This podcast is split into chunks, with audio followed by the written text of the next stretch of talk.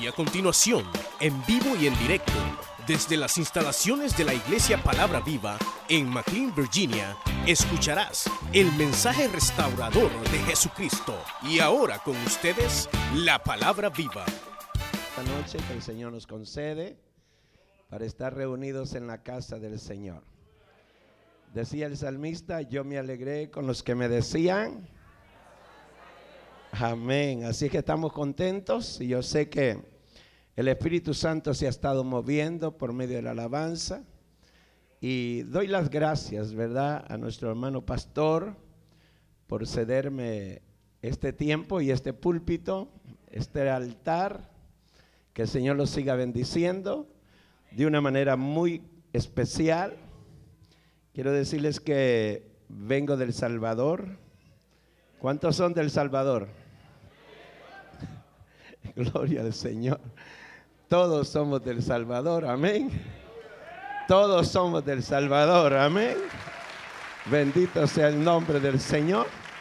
No más que nosotros somos del Salvador dos veces.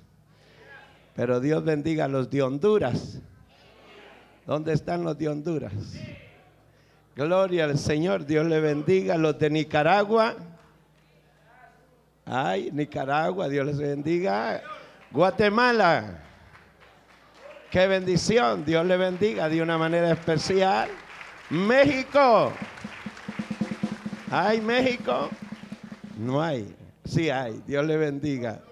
Qué bueno. Y de todas partes donde el Señor lo ha traído a este lugar, le deseo bendiciones del Señor y que Dios lo siga prosperando en su vida espiritual, que es lo que más necesitamos en estos últimos días.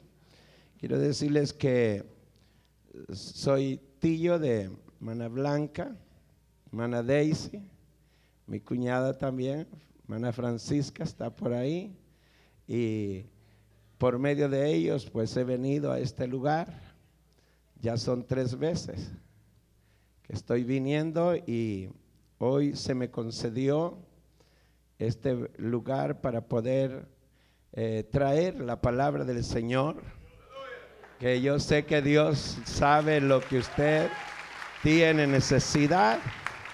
Así que lo que pido es que esté preparado para recibir lo que Dios quiere darle en esta noche. Le doy las gracias de verdad a nuestros hermanos por haberme invitado y al pastor por haberme dado esta grande oportunidad como es eh, llevar el mensaje del Señor a las ovejas de su redil. Y quiero decirles que soy ministro de la Iglesia de Dios Pentecostal MI, región El Salvador. Y eh, estamos, por gracia de Dios, ahí trabajando. Eh, hemos, a mí me gusta mucho el evangelismo, las misiones. Y amo las almas y eso es lo que me agrada a mí, donde quiera que ando, las almas, las almas, ¿verdad? Y si hay que pagar un precio, hay que pagarlo. Eh, no es de vivir del Evangelio, sino que hay que vivir para el Evangelio. Hay que llevar, cueste lo que cueste, el mensaje de salvación a las almas perdidas. Y creo que nos identificamos en esta iglesia. Las tres veces que he venido he podido sentir la gloria de Dios moviéndose en cada uno de nosotros. Y eso es lo que caracteriza, hermano, a uno que ha sido salvo. A uno que ha sido lavado con la sangre de Cristo, lo caracteriza que el Espíritu Santo le da poder y le da fuerza y le da alabanza. ¿Cuántos tienen alabanza para el Señor? Amén. Así que nos gozamos de verdad. Y yo no sé cuál es el horario que tiene, pero son las ocho y media. Gloria al Señor. Bendito sea el nombre del Señor. Quiero invitarle, hermanos, que se pongan sobre sus pies.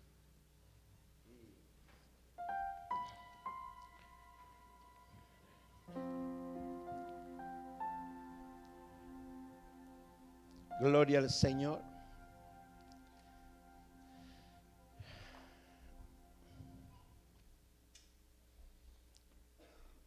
Bendito sea el nombre del Señor. No sé si estas peticiones tengo que pasarlas ahorita, creo yo, ¿verdad? Estamos anunciando, dice, la clase del taller de liderazgo. Creo que van a salir, ¿verdad? Estamos también anunciando el taller de, eh, el mismo taller de liderazgo, sí. Estamos eh, también poniendo una petición especial, oración por restauración en su hogar. El Henry Gaitán y Norma Gómez, que venga a los caminos del Señor. Yo no sé si está aquí la hermana o amiga. ¿Está? No, no vino. Vamos a estar orando por ellos. Esa es la petición que tenemos en este, los anuncios. Qué bueno es el Señor. Quiero, hermanos, compartir lo que el Señor me ha dado. Quiero decirles que el Señor me dio una palabra para cada uno de ustedes. Y lo que me impacta es que cuando la hermana estaba profetizando, era el mensaje que yo traigo, el que ella estaba dando. Así que el Señor tiene algo que decirnos y quisiera que abriera su Biblia en Apocalipsis capítulo 21. Alabado sea el nombre del Señor. Apocalipsis capítulo 21.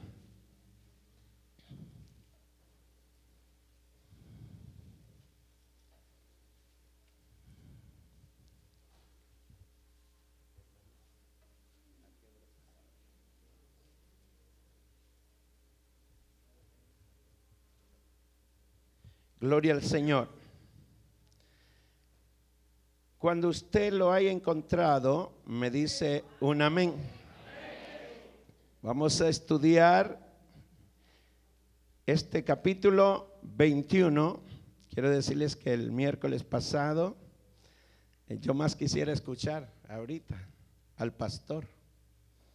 Me fui muy satisfecho el miércoles con la enseñanza que tuvimos pero ni modo, me tocó a mí ahora. Ahora le va a tocar escucharme. Vamos a leer la bendita palabra del Señor, honrando al Padre, al Hijo y al Espíritu Santo. Y dice así, vi un cielo nuevo y una tierra nueva, porque el primer cielo y la primera tierra pasaron y el mar ya no existía más.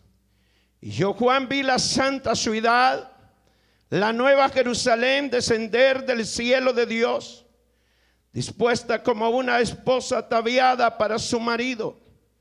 Y oí una gran voz del cielo que decía, He aquí el tabernáculo de Dios con los hombres, y Él morará con ellos, y ellos serán su pueblo, y Dios mismo estará con ellos como su Dios enjugará Dios toda lágrima de los ojos de ellos y ya no habrá muerte, ni habrá más llanto, ni clamor, ni dolor, porque las primeras cosas pasaron. Y el que estaba sentado en el trono dijo, he aquí, yo hago nueva todas las cosas. Y me dijo, escribe, porque estas palabras son fieles y verdaderas. Puede inclinar su rostro en este momento y puede decirle al Señor, háblame. Puede decirle al Señor, háblame en esta noche, que yo quiero oír palabra tuya. Padre, en el nombre de Jesús.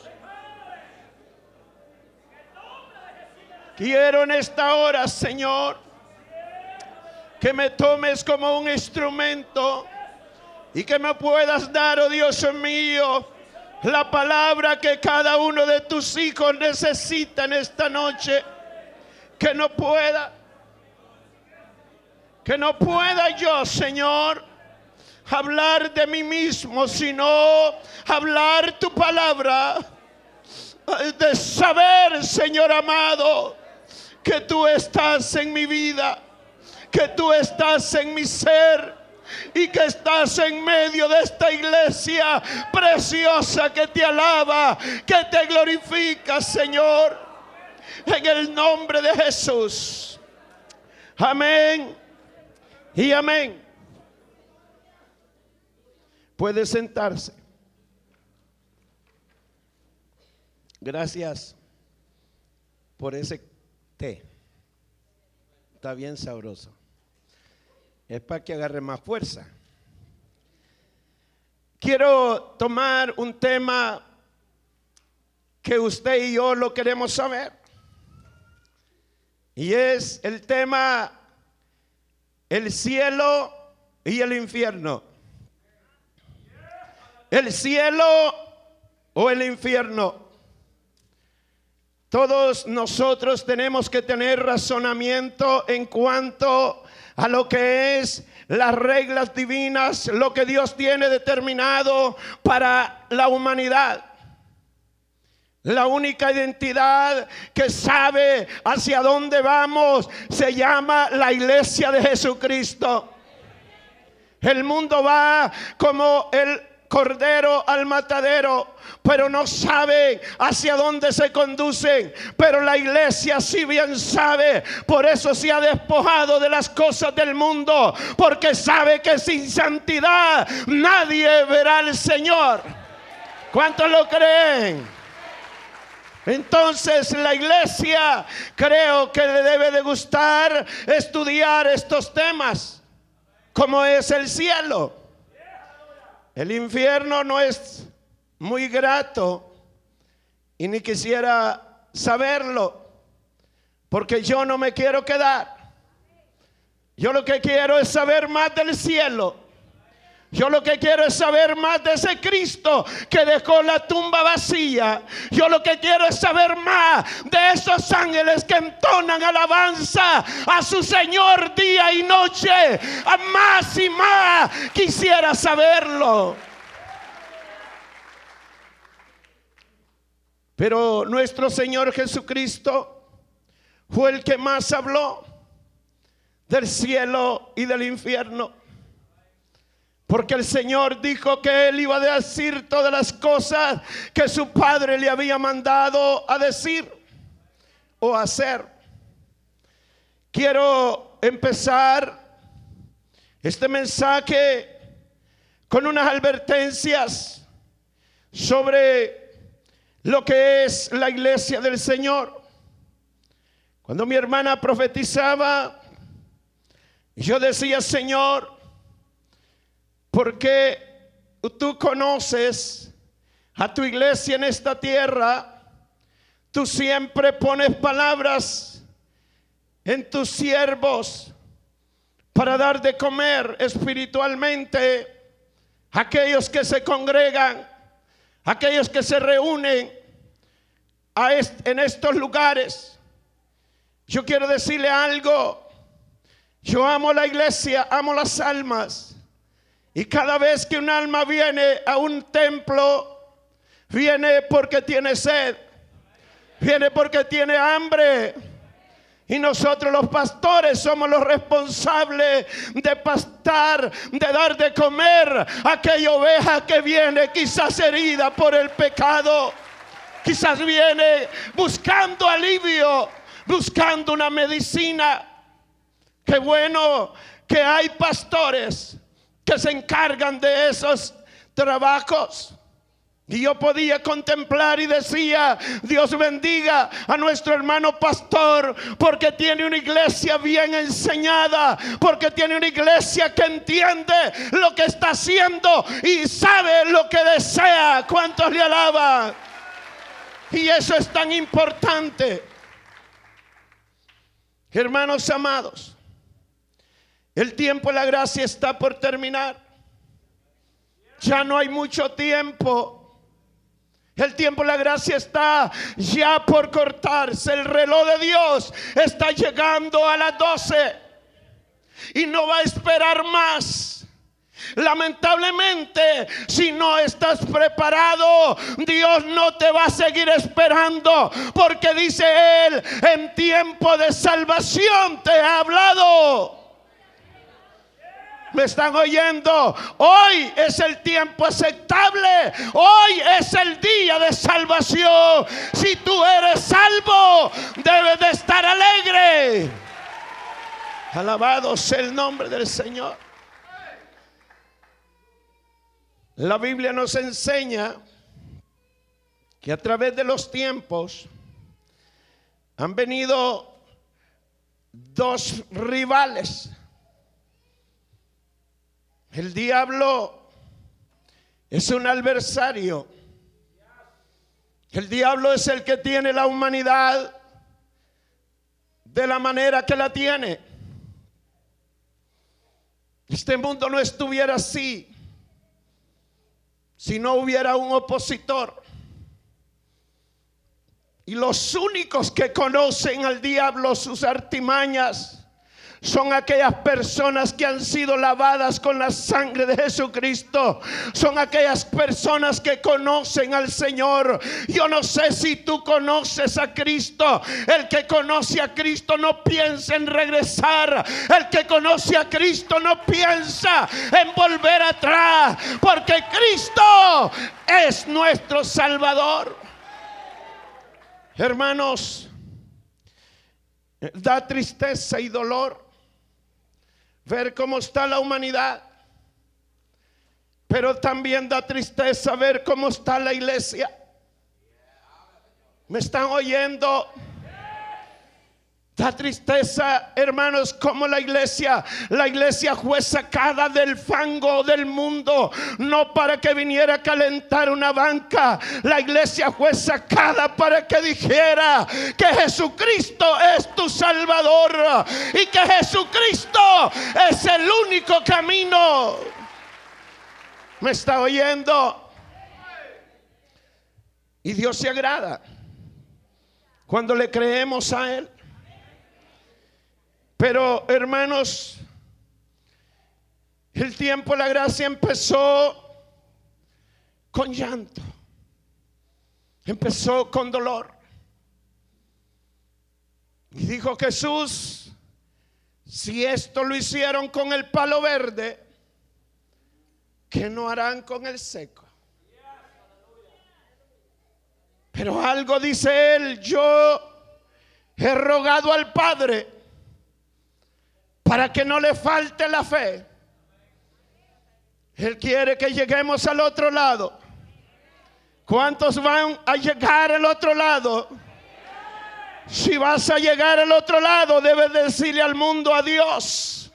Si vas a llegar al otro lado, tienes que empezar a ver a Cristo. No tienes que empezar a diestra ni a siniestra. Tienes que empezar a ver cómo está el Señor con los brazos abiertos. Y no lo pierdas de vista, porque Él es tu Salvador. Él es tu Señor. Anda, Rabasaya. Dios está aquí. Él nos ha visitado. Hermanos, el cielo o el infierno. Esto solamente te toca a ti, me toca a mí decidir hacia dónde vas caminando. Deuteronomios capítulo 30, versículo 19.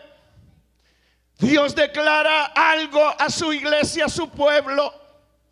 Y le dice a los cielos y a la tierra, pongo por testigo hoy, no mañana ni ayer, hoy, que he puesto delante de ti la vida y la muerte, la bendición y la maldición. Escoge. Dios es tan caballeroso Escoge. Dígale el que está a su lado, escoge qué quieres. Hoy, no mañana, es hoy que tienes que escoger. Hay muchas personas que quisieran que el tiempo se parara para mientras van a un recreo al mundo. Hay muchas personas que no le importa lo que Dios ha hecho en sus vidas hasta aquí, porque todavía están mirando a Egipto, están mirando al otro lado. Pero yo quiero decirte, a la hora que menos penséis, el que espera viene. Él viene.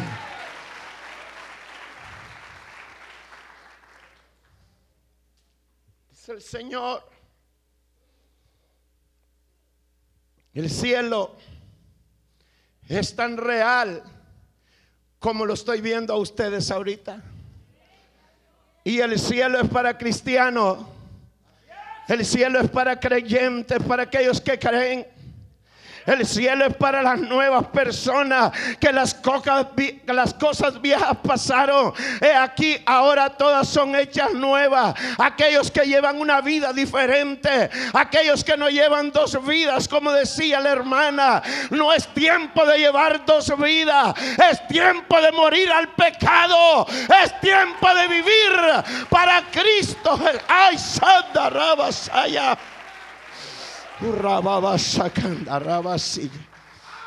Dios está interesado por aquellos que han nacido de nuevo. Y dice la Biblia que en medio de la tribulación, el apóstol Juan, Dios le mostró. Y sabe por qué me impacta y digo, el cielo y el infierno es porque nosotros hemos escapado del infierno. Pero hay un problema serio que a veces una prueba, un poquito de sufrimiento te está debilitando, te está amargando la fiesta. Pero Dios reprenda al diablo. Pablo dijo, ¿quién me separará del amor de Cristo? Y empieza a numerar todo lo que te está pasando, todo lo que me ha pasado. Y si Pablo lo venció, ¿cuántos creen que lo podemos vencer? Anda, Rabasaya, poder de Dios. La iglesia está pasando momentos difíciles. No se cree. La iglesia está pasando por la crisis más grande. Nosotros somos la iglesia en Odisea. Gloria al Señor. Es la última etapa de la iglesia. Ya no hay más. La iglesia en Odisea, el mundo la había absorbido. La iglesia de Odisea estaba tan encantada que decía no hay otro como nosotros, no hay otra como nosotros, porque somos ricos, no necesitamos de nada, pero Dios la estaba viendo, Dios que pese a los corazones estaba diciendo qué clase de iglesia era la que tenía en esta tierra. No sé, pero no se haga cargo usted de lo que yo estoy diciendo. No se haga cargo. Y si es uno de ellos, salga. Apocalipsis 18, 4. Salid. Diga conmigo, salid. ¿Y quién lo dice? Es Jesús. Jesús está viendo dónde estás. Jesús sabe con quién estás conviviendo. Jesús sabe lo que tú tienes en tu corazón. El hermano Ernesto no sabe nada. Yo no sé nada. Pero el ojo de Jehová pesa los corazones. Ay, Santa Rabasaya. Gloria a Jesús. Esto no es por ojo. Ni es por vista. ¿Cuántos le alaban? Ni es porque de diezmos. Ni es porque de ofrenda, ni es porque se ponga saco. Mire qué bonito me miro. Pero no es eso. Dios pesa los corazones que tienes adentro para el Señor. ¿Qué es lo que hay adentro de ti? Gloria a Jesús.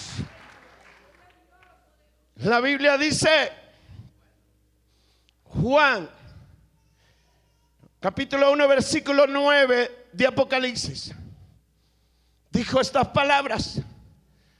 Yo, Juan, yo, le voy a quitar el nombre a Juan, le voy a poner. Yo, Bernardo, estaba en el Espíritu. ¿Cómo está usted?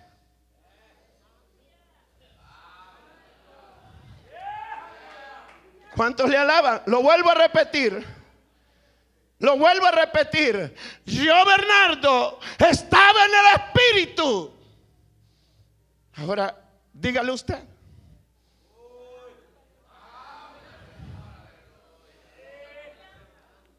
Porque esa es una de las cosas, problemas que tenemos en esta vida. La carne nos domina. El espíritu está arrinconado, pero ya no es tiempo que tengas el espíritu arrinconado. El espíritu es el que te da poder. El espíritu es el que te da fuerza. Aunque venga el diablo, tiene poder para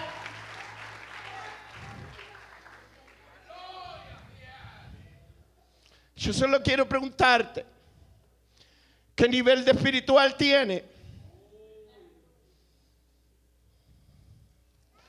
Y esto me preocupa. Pero yo quiero decirles algo, yo he podido sentir la gloria de Dios en estos cultos. He visitado muchas iglesias y me ha tocado que hablar lo que Dios me dice que diga. En una de ellas me dijo, dile a este varón que he puesto ahí que hable lo que yo le diga, porque yo le voy a pedir cuenta del rebaño que le he entregado. Y cuando yo lo estaba diciendo, el pastor estaba llorando. Y yo le dije, hijo, no tema, porque el que te llamó es fiel y verdadero. Él nunca te ha dejado. Gloria a Jesús. Gloria a Jesús. Y en esta noche Dios trae un mensaje del cielo para los fieles. Del infierno para los hipócritas que están calentando una banca, pero no saben hacia dónde van.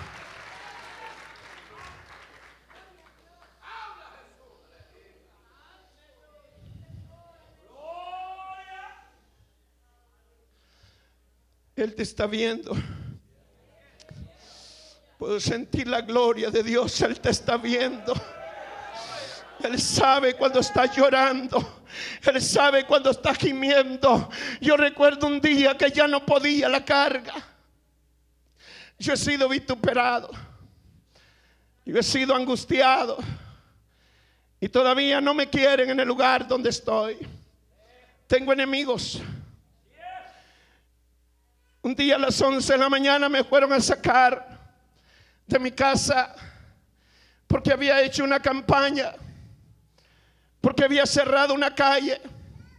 Me demandaron y fueron y me sacaron los policías. Mi familia quedó asustada, destrozada. Nunca hemos tenido problemas con la ley ni con los demás.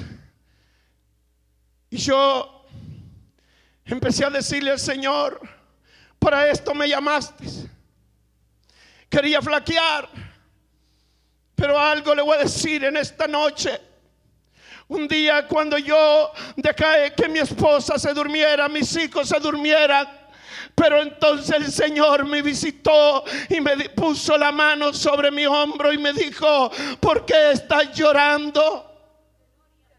¿Por qué estás llorando? ¿Acaso no sabes lo que hicieron conmigo?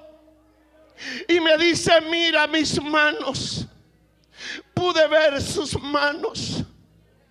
Pude ver el hoyo de, sus, de los clavos que traspasaron. Esas manos benditas. Esas manos santas que un hombre impío tuvo que clavar. Y me dice, mira mi costado. Pude ver su herida en su costado. Pero Él me dice estas palabras. No llores, porque yo me voy a vengar de todo esto. No me voy a quedar así. Hoy tenemos un Cristo Salvador. Hoy tenemos un Cristo bendito. ¿Cuánto le alaba?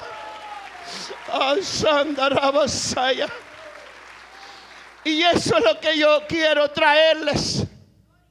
Que aunque venga la prueba, aunque venga el dolor, no te desanimes. Sigue mirando puesto los ojos en Jehová, el autor, actor y consumador de todas las cosas. No te desanimes. La prueba no es motivo de regresar. La prueba no es motivo, es motivo de afirmarse. Si lo hicieron con Cristo. Pero quiero decirte algo. Las palabras del Señor cuando me consoló y me dijo, ¿y crees que no me voy a vengar? Si un día me mostró a las dos personas que me habían demandado.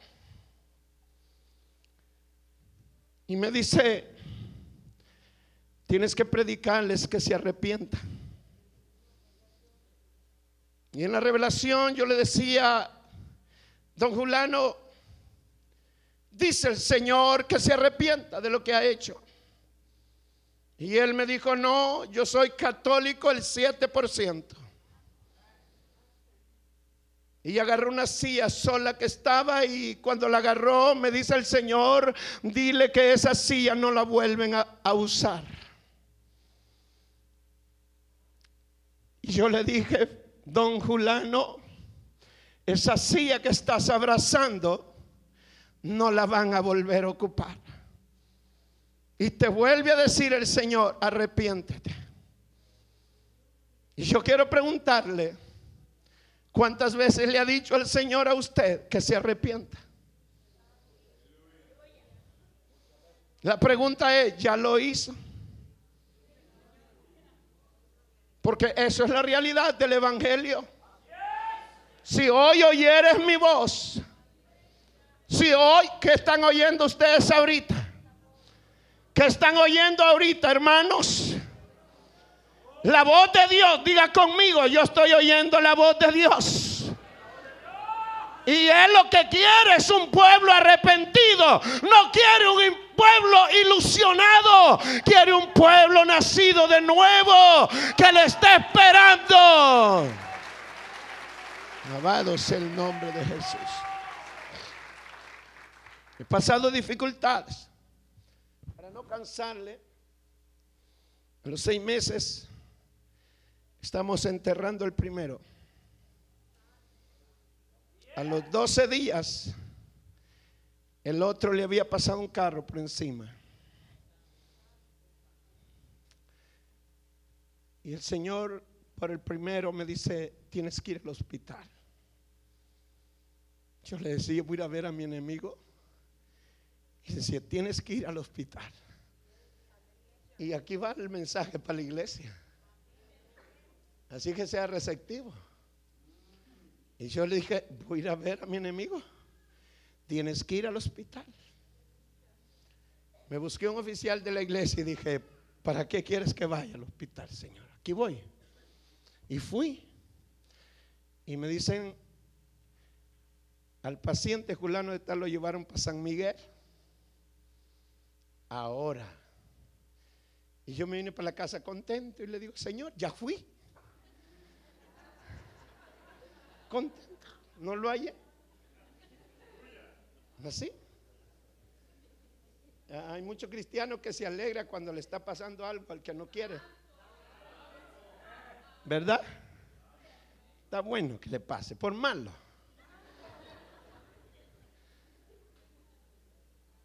Y volví, anocheció y cuando estaba hincado me dice el Señor, tienes que ir al hospital. Como no quisiste ir allí cerquita, hoy vas a ir allá más larguito. Y otra vez la voz, tienes que ir al hospital. Pero hermanos, le dije al oficial, vamos, hoy sí voy con ganas. Hoy sí no me quedo. Y en esa habitación solo habían católicos. De remate los que me odiaban. Los que me odiaban. Y cuando llegué, me recibió la esposa de él. Y le digo, mi Mari, ¿cómo está, don Julián? Me dice, Bernardo, tiene tres días que no se mueve. No abre su boca ni abre los ojos. No los ha hablado. Me puse a llorar porque el Señor tenía días de estarme diciendo, tienes que ir al hospital. Y yo le dije, perdóname Señor, porque la Biblia dice, el que confesare con su boca que Jesús es el Cristo y que Dios le levantó de los muertos, será salvo. Ya lo hizo usted. Ya lo hizo usted. ¿Por qué bajan los amenes? ¿Acaso no es gozo saber que tenemos un Salvador? ¿Acaso no hay gozo que tenemos a un Cristo maravilloso como es nuestro Señor Jesucristo? Y me dio tristeza. Y la señora le sobaba una mano y le decía, Julano, ¿me oyes? Y él dijo, sí. Y cuando le dice, Julano, aquí está don Bernardo, ese hombre levantó un pie, abrió los ojos y me agarró la mano con un llanto que usted no se imagina. Sus ojos vertían agua como que era una, una vertiente. Y yo le dije, don Julano, perdóneme. Y él me dijo, sí. Y yo le dije, ¿quiere aceptar a Cristo como su Salvador? Y me dijo, sí. ¿Me está oyendo? Y yo le dije, ¿quiere que oremos por usted? Y él me dijo, sí. Y cuando yo le digo a los católicos que estaban allí, vamos a orar por este hombre, alguien saltó y dice, nosotros ya rezamos, no necesitamos orar. Y yo no sé a qué hora le dije, cállese. Allí mandaba yo porque tenía el Espíritu Santo. ¿Cuánto le alaba? Allí mandaba yo. Gloria sea el nombre de Jesús. Y oramos por ese hombre. Y se derramó el Espíritu Santo ahí. A los tres días murió sin hablar una palabra más. Y él me siguió consolando. Y yo le dije, Señor, ya me gané una más. ¿Cuántas se ha ganado usted? ¿Cuánto le alaba? ¿Cuántas se ha ganado usted? Y a mí me tocó pesado porque a mi enemigo. ¿Me está oyendo? ¿Cómo vive con su vecino?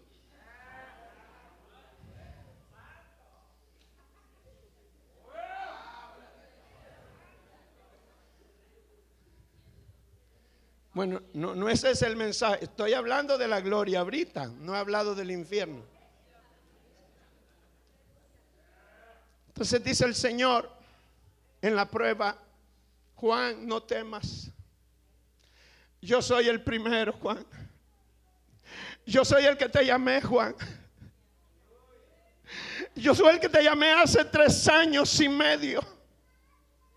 Yo soy el que te llamé cuando estabas allá y que tú te viniste conmigo. Has sufrido. Yo sé que has sufrido. Has llorado, Juan. Pero yo soy el último. No hay otro.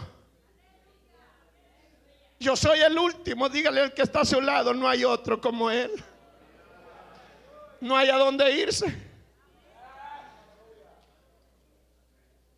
Y le dijo, Juan, escribe estas cosas porque estas cosas son fieles y verdaderas. Y dice él, yo, yo vi la nueva Jerusalén. Yo, no es que me han contado.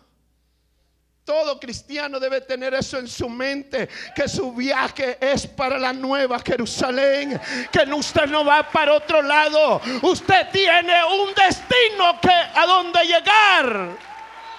¿Hacia dónde vas tú, hijo, que me estás oyendo? ¿Qué clase de vida estás llevando? ¿Tienes trabajo y estás buscando un part-time más? Tienes carro y quieres otro más nuevo. Tienes una casita, quizás estás viviendo en el basement, pero quieres una propia. Yo soy peregrino en esta tierra. Yo, yo quiero decirle algo. El dinero es secundario para mí. ¿Me está oyendo? El dinero se ocupa para la obra del Señor.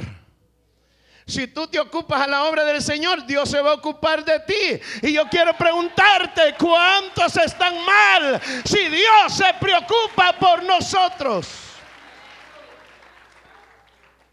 Con eso no estoy diciendo que no trabaje.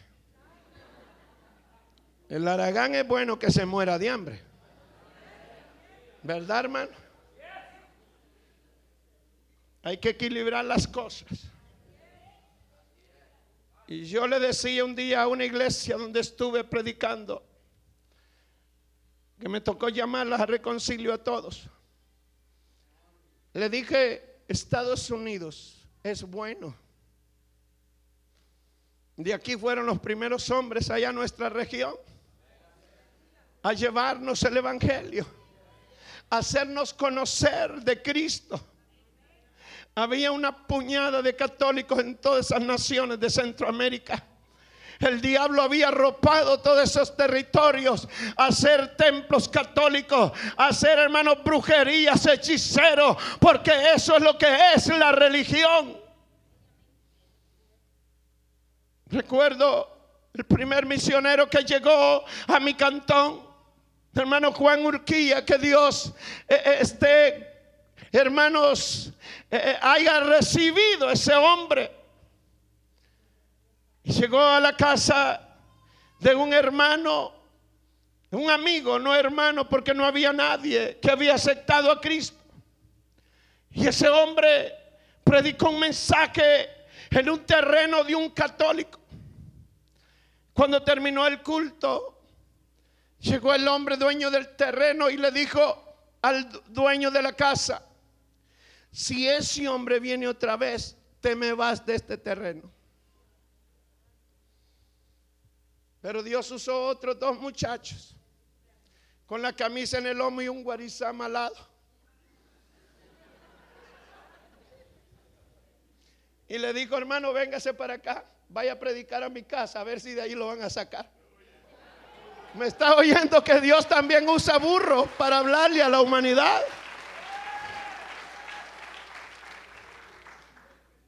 Y cuando el hermano salió a evangelizar, lo estaban esperando cinco hombres.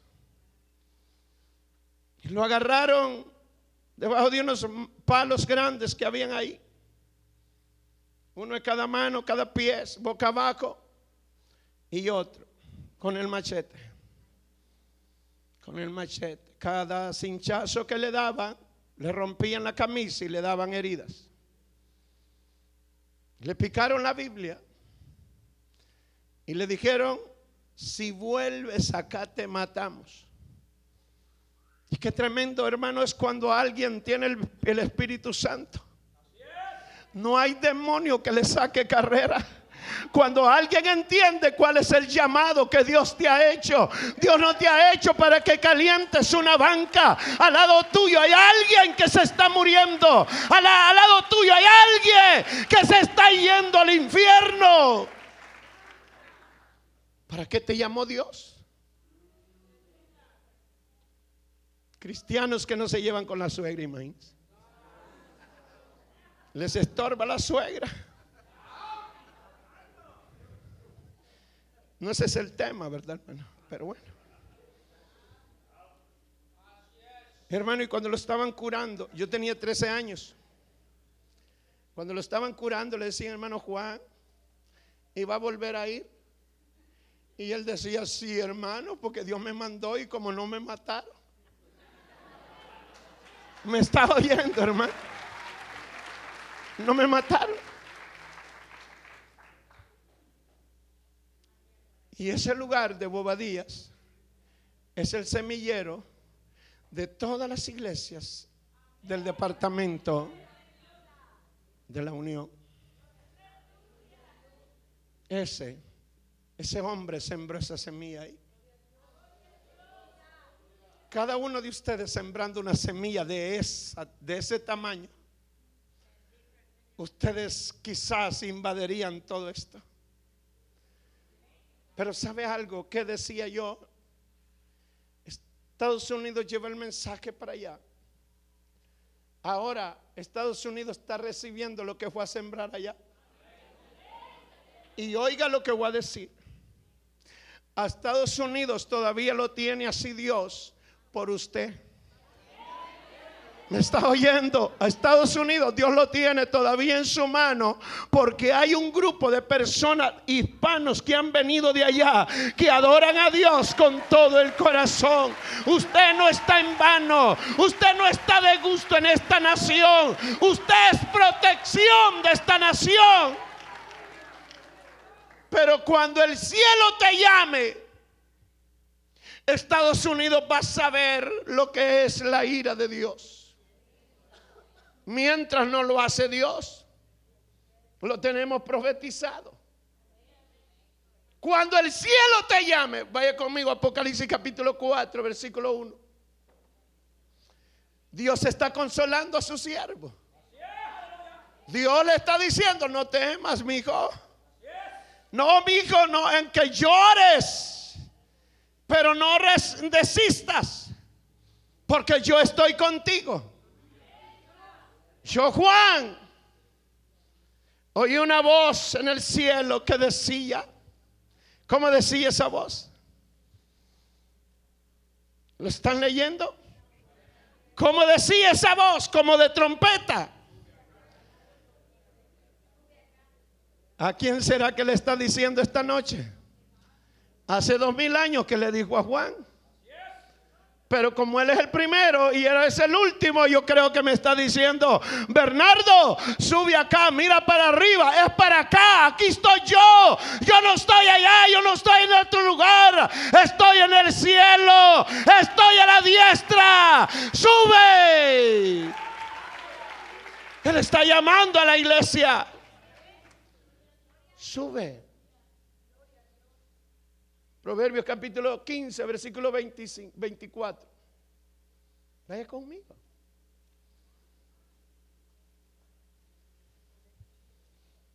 Gloria al Señor. Me faltan 10 minutos para hablar del infierno. Pero la iglesia no se queda acá. La iglesia es consolada. La iglesia tiene esperanza. El camino que el camino de la vida es hacia dónde? ¿Hacia dónde está viendo usted?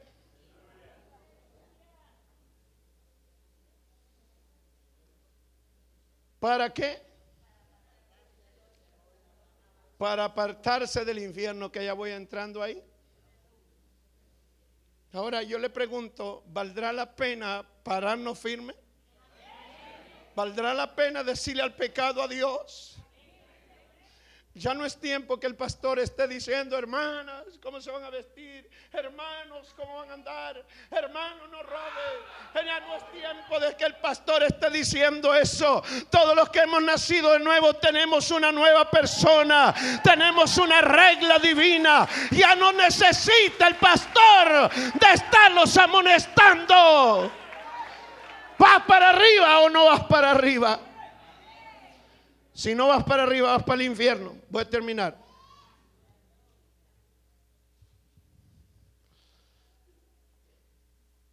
Mateo capítulo 25.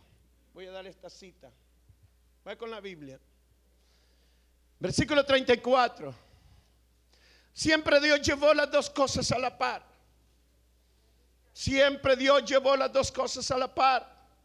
Y Jesucristo fue el que más habló de estas dos cosas, el cielo y el infierno. Para la iglesia, consuela a la iglesia.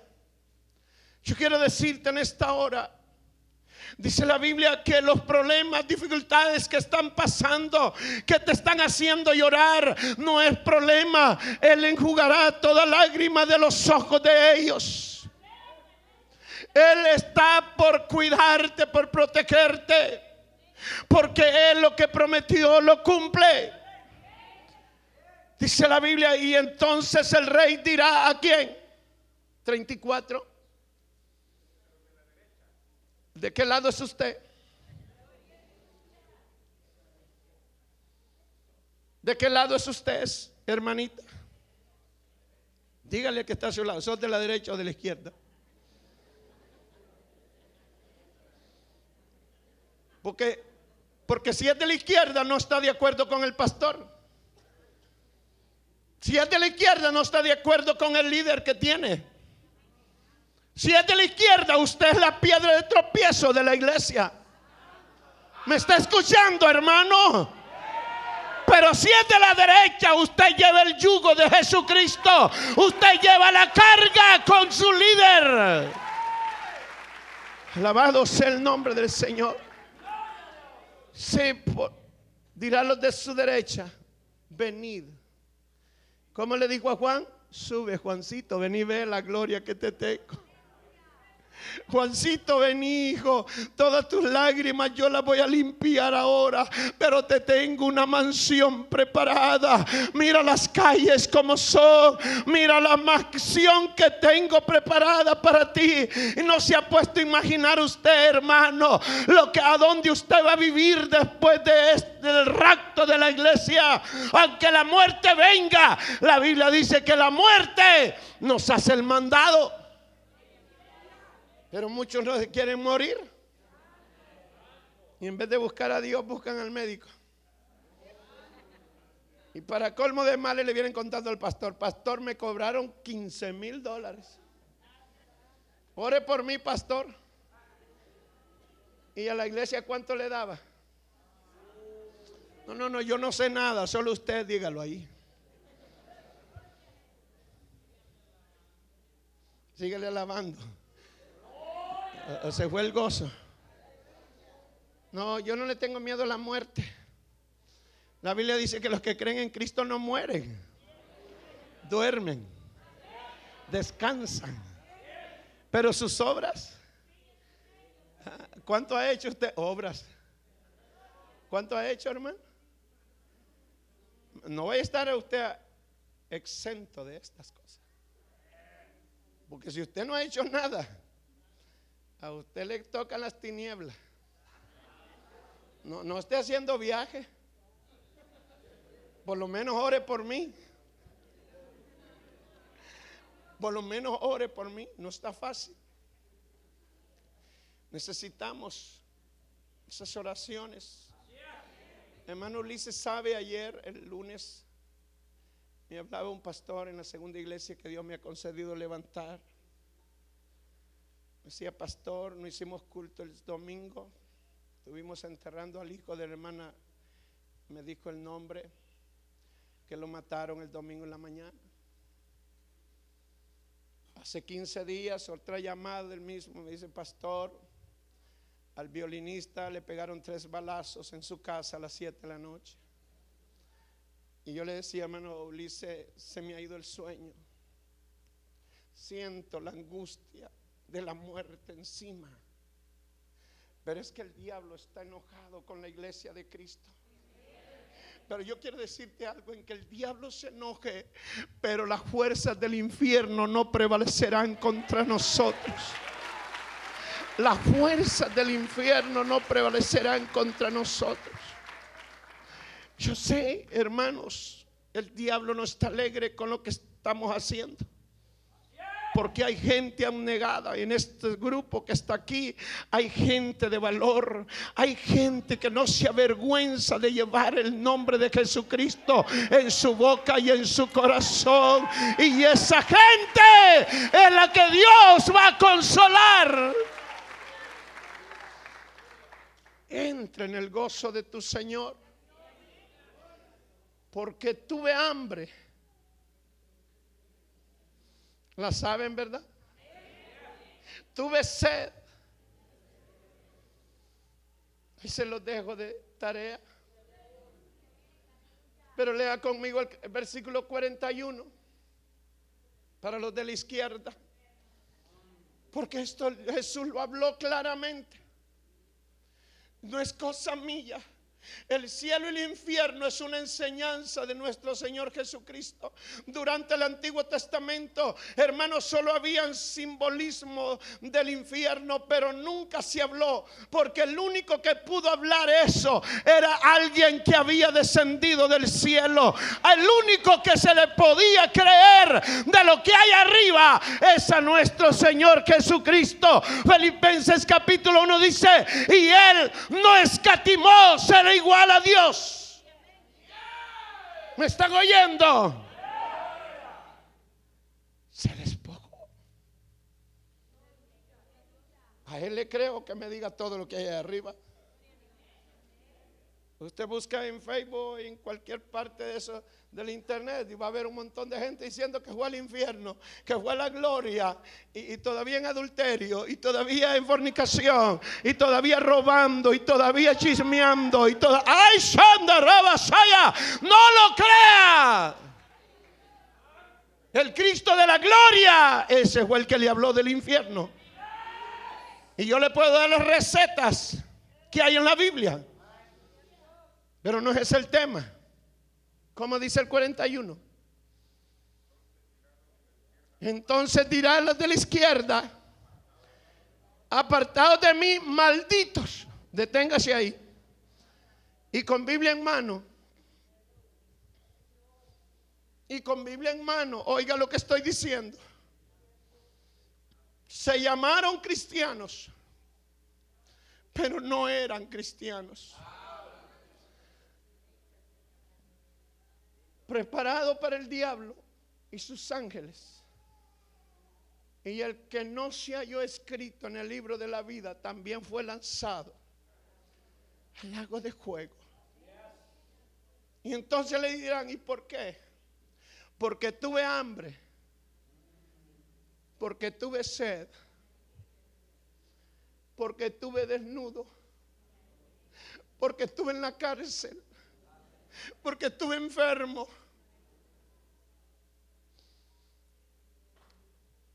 Yo le quiero decir en esta noche, ¿cuántos se han ido al infierno vecinos suyos? ¿Cuántos se han ido al infierno de su familia? Y usted no ha tenido nada que hacer. ¿Por qué, hermanos? ¿Por qué, hermanas? Dijo el Señor estas palabras si alguien te quita la capa, ¿qué dijo? Dale el abrigo también. Es que el amor no tiene límites. Y si tú tienes a Cristo en tu corazón, el amor sobrepasa todo. Y en vez de que diga yo soy cristiano, mejor tus hechos que diga yo amo a Cristo. Por eso te amo a ti, iglesia amada. Te amo. Pero algo, con esto voy a terminar. Tres minutos. Cuando el Señor vino a esta tierra, no halló lugar en el mesón y lo tiraron al pesebre. Cuando el Señor vino y era un muchachito, Herodes lo buscaba para matarlo, no para adorarlo.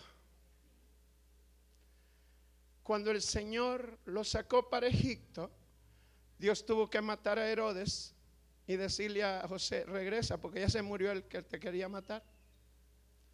Mire cómo empieza la gracia con llanto y dolor, con angustia y desesperación. Imagínese usted una madre dando a luz en un pesebre. ¿No se ha puesto a pensar eso usted? Y esto lo quiero que le quede en su corazón grabado. Mateo capítulo 27, versículo 25 al 31. Léalo. A mí me hace llorar esto. ¿Sabe por qué me hace llorar? Pilato decía, él no tiene culpa. Pero el pueblo decía, crucifícale. Pero Pilato decía, él es justo, él no tiene nada digno de muerte. Pero el pueblo más gritaba y decía, crucifícale. Y Pilato dice, bueno, yo me lavo las manos como muchos de nosotros. Yo me lavo las manos. Y ahí miren ustedes qué hacen con él. La gente dijo que su sangre caiga sobre nosotros y sobre nuestros hijos. ¿Por qué hay tanto hijo endemoniado ahora? Porque los padres los han entregado al diablo. Porque los padres no han velado por sus hijos. Le han entregado sus hijos a los demonios. Pero Jesucristo ya pasó por ahí.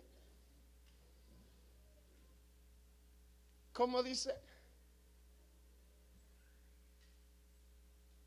le ponían una corona de espinas, se ensangrentaba. Le tapaban los ojos y le golpeaban y le decían, profetiza. Le arrancaban la barba. Lo dejaron desfigurado. Le metieron gruesos clavos en sus manos lo levantaron, lo exhibieron públicamente como una basura. Un indefenso. Juan lo vio como el Cordero de Dios. Isaías lo vio como inmolado. Yo no sé cómo tú lo estás viendo. Pero esa pena, ese dolor, es el que Dios trae para esta humanidad porque Él se va a vengar. Él no te tomará por inocente. Él se va a vengar. Y ese es el problema que tenemos hoy en día. Que no hemos reconocido muy bien el sacrificio que Cristo ha hecho por nosotros. Pero yo te digo en esta noche, que nada de este mundo te quite lo que Dios te ha regalado. Que nada de este mundo te quite el regalo tan grande que Dios te ha dado. Porque tiene un cielo para ti. Tiene algo especial para tu vida. Solamente se fiel hasta la muerte. Yo te daré la corona de la vida. Apocalipsis 18, 5 al 7. Dice, pagarle a ella al doble con el mismo cáliz que me dio a mí, con el mismo cáliz que le dio a mis discípulos, con el mismo cáliz que le dio a mis profetas Pagarle a ella al doble. Y qué terrible lo que voy a decir. Gente que ha estado en las iglesias va a recibir esta paga. Gente que vivió con una Biblia en la mano, pero no supo a quién tenía en su vida. ¿Me están oyendo, hermanitas? Aquí me da un dolor serio a mí en este país. Hermanos que se vienen de allá y venden a Jesús por una cerveza. Venden a Jesús por una mujer. Venden a Jesús por un hombre. Venden a Jesús hermanos, por el dinero. Te quiero preguntar, ¿cuál será la medida que Dios te va a dar? ¿Qué será la recompensa que Dios te va a dar? Solo hay dos lugares, el cielo y el infierno. Póngase en pie. Exacto una hora.